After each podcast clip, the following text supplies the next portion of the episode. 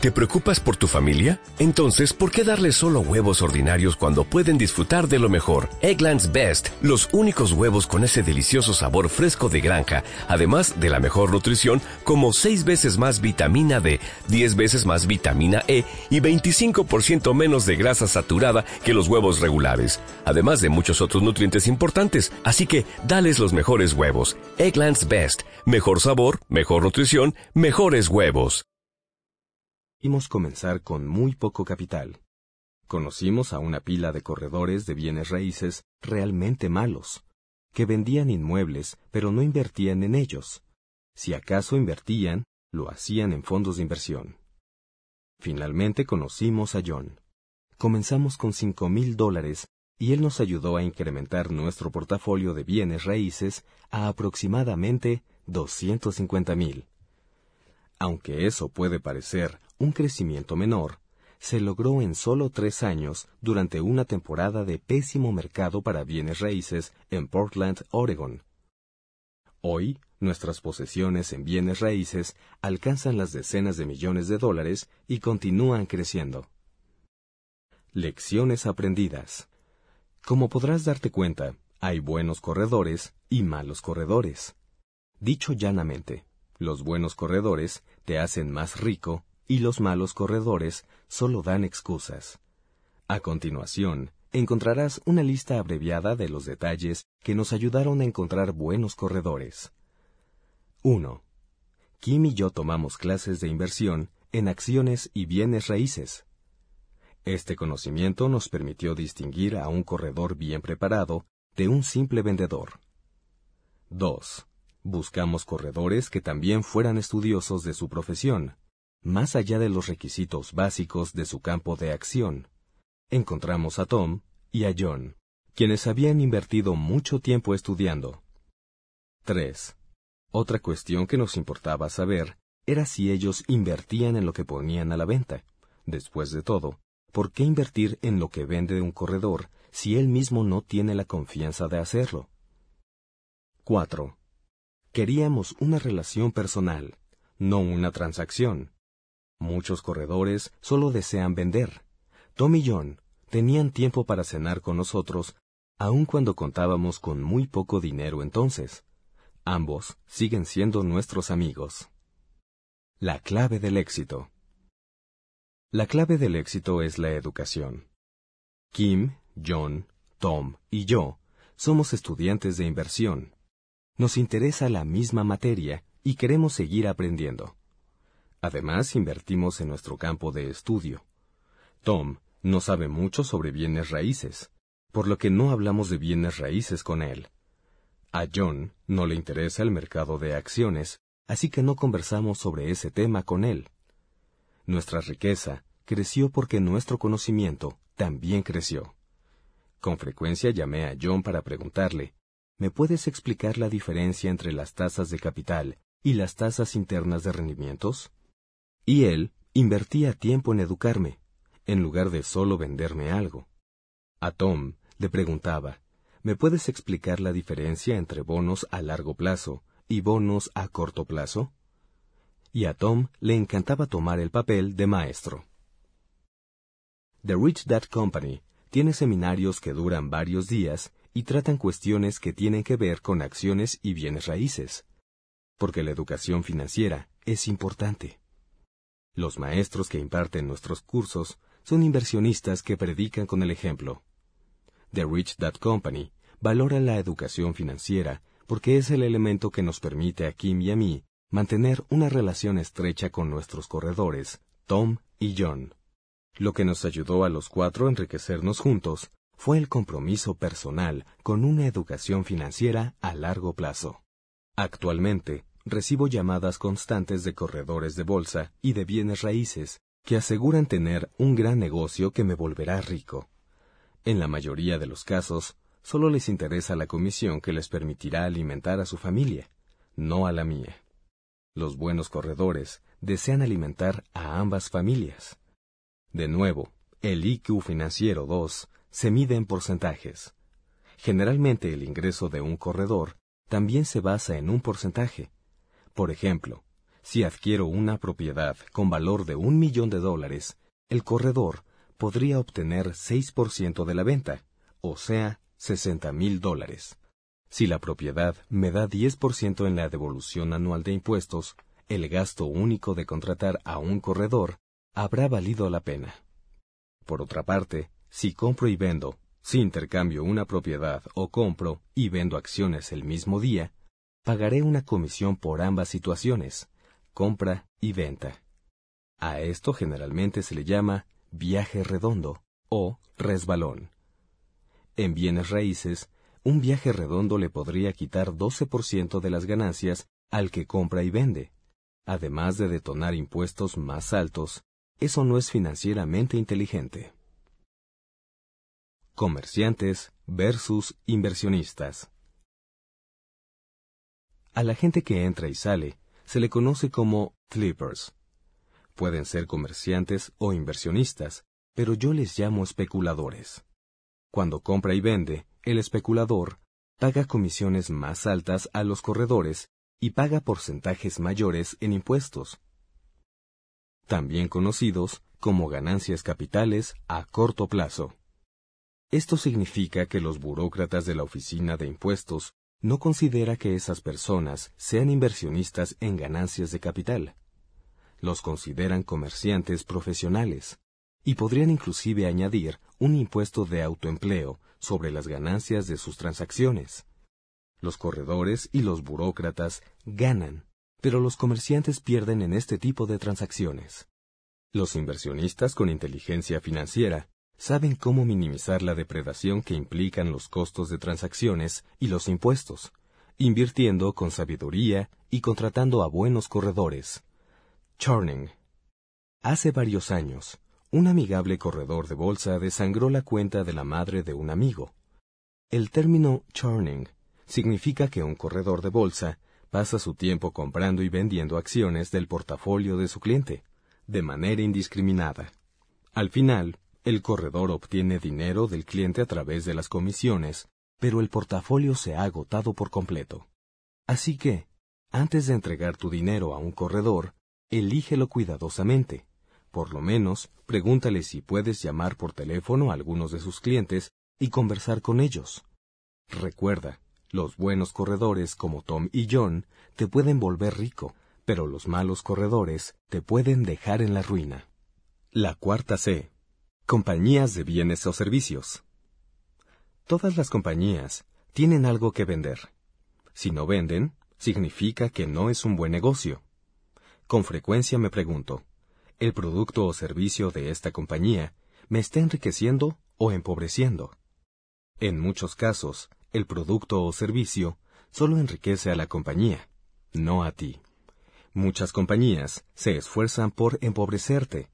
Por ejemplo, hay tiendas departamentales que tienen sus propias tarjetas de crédito, las cuales son las peores que puedes adquirir.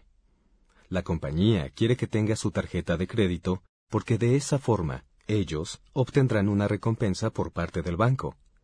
La compañía que expide la tarjeta es en realidad un corredor que trabaja para el banco. Observa que el patrón corredor y banquero se repite de nuevo. Utilización de tarjetas de crédito para adquirir productos que empobrecen. Una de las razones por las que muchos batallan financieramente es porque compran productos que los empobrecen y empeoran la situación al pagar esos productos durante años mediante tarjetas de crédito con intereses muy altos. Por ejemplo, si compro un par de zapatos con una tarjeta de crédito y me toma años pagar la cuenta, permaneceré pobre por años venideros al pagar por un producto que me hace más pobre, no más rico. La gente pobre compra productos que la mantiene pobre y pasa años pagándolos, al mismo tiempo que incurre en altos cargos por intereses. Si quieres ser rico, debes convertirte en cliente de negocios dedicados a enriquecerte. Por ejemplo, yo soy cliente constante de una gran cantidad de revistas financieras e informes para inversionistas. También soy cliente de compañías que venden productos educativos y seminarios. En otras palabras, soy un buen cliente de mi competencia y me gusta gastar dinero en productos o servicios que me enriquecen. La quinta C. Cónyuges o cazafortunas. Todos sabemos que algunas personas se casan por dinero. Tanto hombres como mujeres se casan por dinero, más que por amor. Aunque no nos guste, el dinero juega un papel importante en el matrimonio. En la película El Grand Gatsby, hay una frase que reza, Las chicas ricas no se casan con chicos pobres. La frase es graciosa en la película, pero en realidad existen chicas y chicos pobres que se casan con gente rica por su dinero. Depredadores amorosos. A las personas que se casan por dinero, mi padre rico las llama depredadores amorosos. Entre más dinero tienes, más te amarán. En su altamente publicitado divorcio, parece que Paul McCartney tendrá que ceder 50% de su fortuna, estimada en un billón de dólares, lo cual es demasiado. Esto demuestra que McCartney ha ganado mucho dinero como genio musical, pero su carencia de IQ financiero 2 le está costando dinero que se hubiera podido ahorrar con un arreglo prenupcial.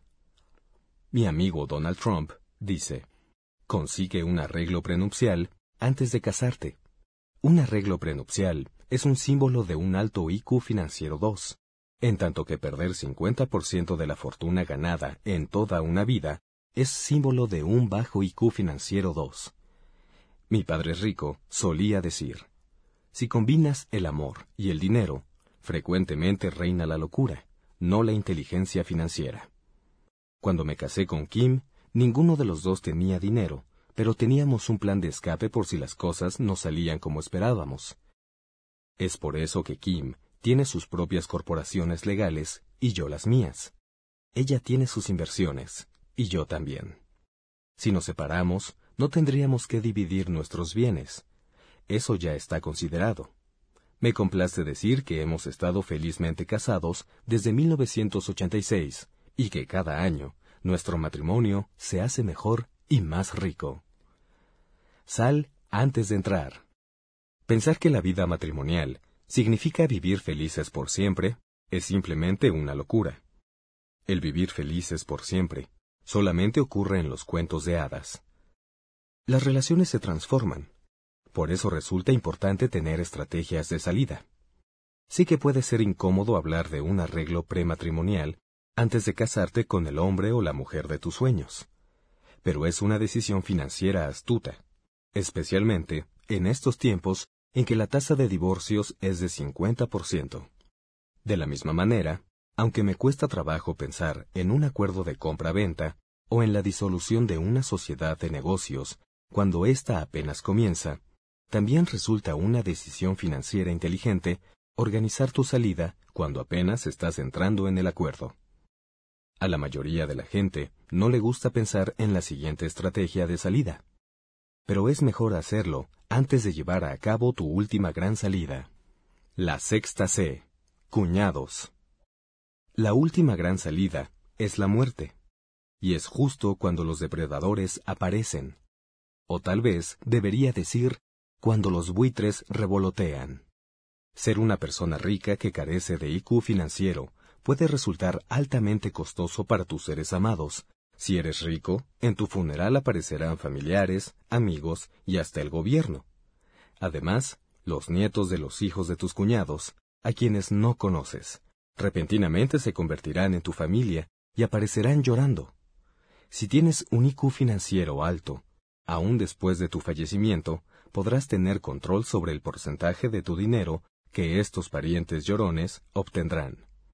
La gente con un IQ financiero alto cuenta con testamentos, fideicomisos y otros instrumentos para proteger de los depredadores su riqueza y sus deseos finales.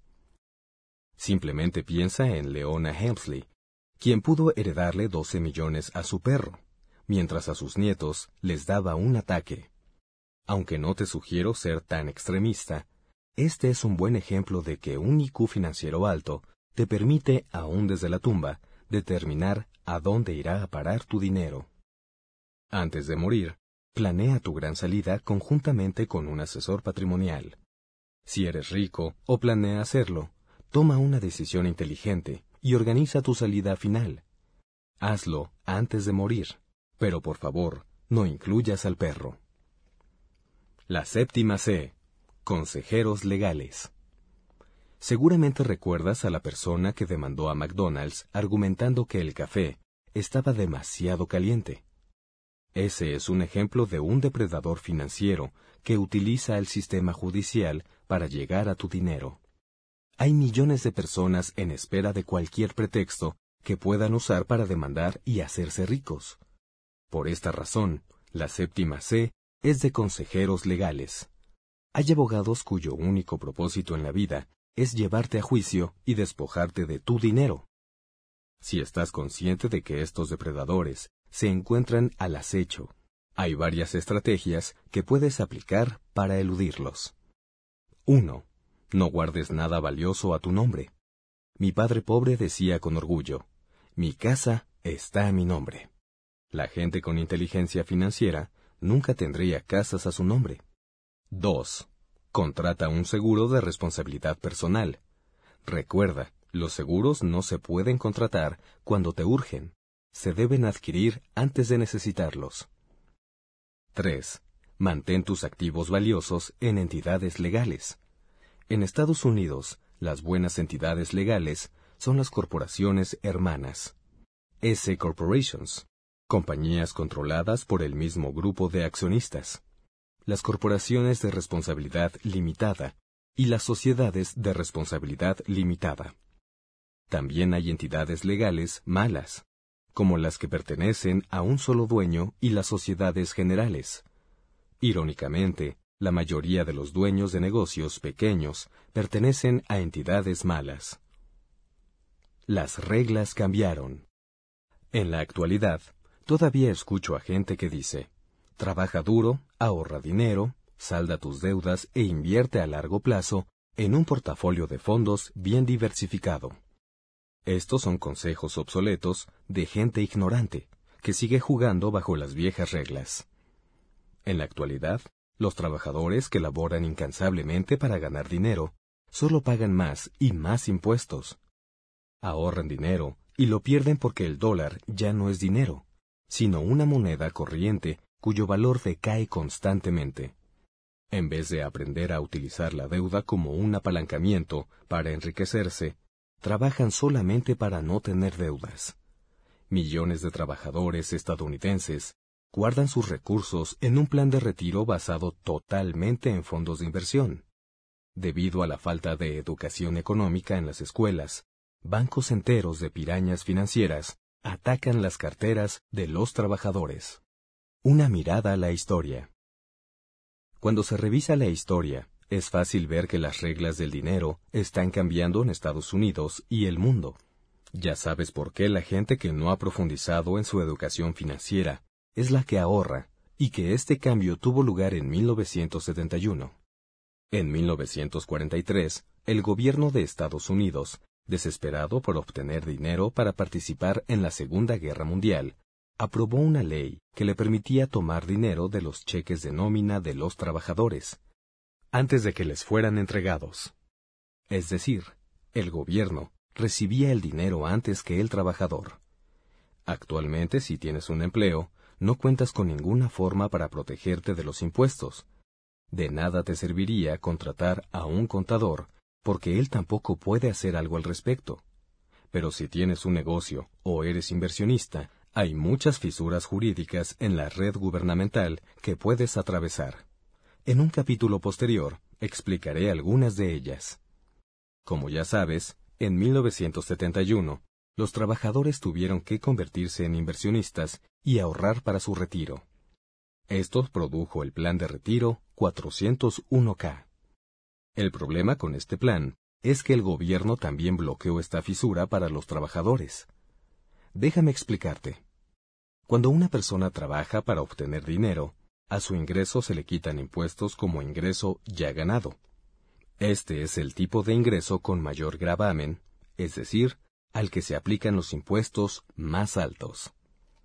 Si el trabajador retira dinero de su plan 401k, ese ingreso es clasificado como, sí, ya adivinaste, como un ingreso ya ganado. adivina cómo se aplican los impuestos a estos ahorros. Una vez más, como ingreso ya ganado. Esto significa que una persona que trabaja duro, ahorra dinero, salda deudas y ahorra para el retiro en un plan 401k, está obteniendo un ingreso sujeto a los impuestos más altos, el ingreso ya ganado. Esto no es inteligente. La gente que sigue estas reglas no solo es blanco de los depredadores que están acechando justo detrás, también muestra una inteligencia financiera baja, porque permite que la despojen de un porcentaje muy alto de sus ingresos. Una persona financieramente inteligente no busca un jugoso cheque de nómina. Preferiría que se le pagaran regalías o dividendos porque los impuestos son más bajos en este tipo de ingreso. Un inversionista bien informado sabe que debe invertir, por lo menos en un portafolio o en ingresos pasivos. Es importante observar que las leyes tributarias son diferentes para distintas personas. Antes de tomar decisiones financieras, asegúrate de conseguir asesoría de contadores fiscales y de abogados que conozcan las leyes tributarias. En 1913 se formó el Banco de la Reserva Federal de Estados Unidos. Esta es probablemente la fecha más importante en la historia de Estados Unidos, pues las leyes globales del dinero comenzaron a cambiar verdaderamente.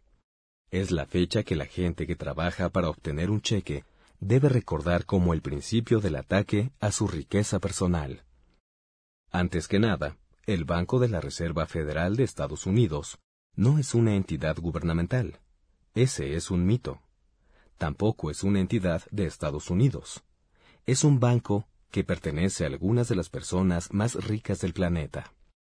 Cuando el Banco de la Reserva Federal se creó, la gente más rica del mundo tomó el control del sistema monetario del país con mayor poderío económico, y entonces cambiaron las leyes del dinero. Actualmente, escucho a mis compatriotas exigir que el gobierno proteja los empleos y los intereses estadounidenses. Ocasionalmente también escucho, adquiere productos estadounidenses, apoya a los negocios de este país.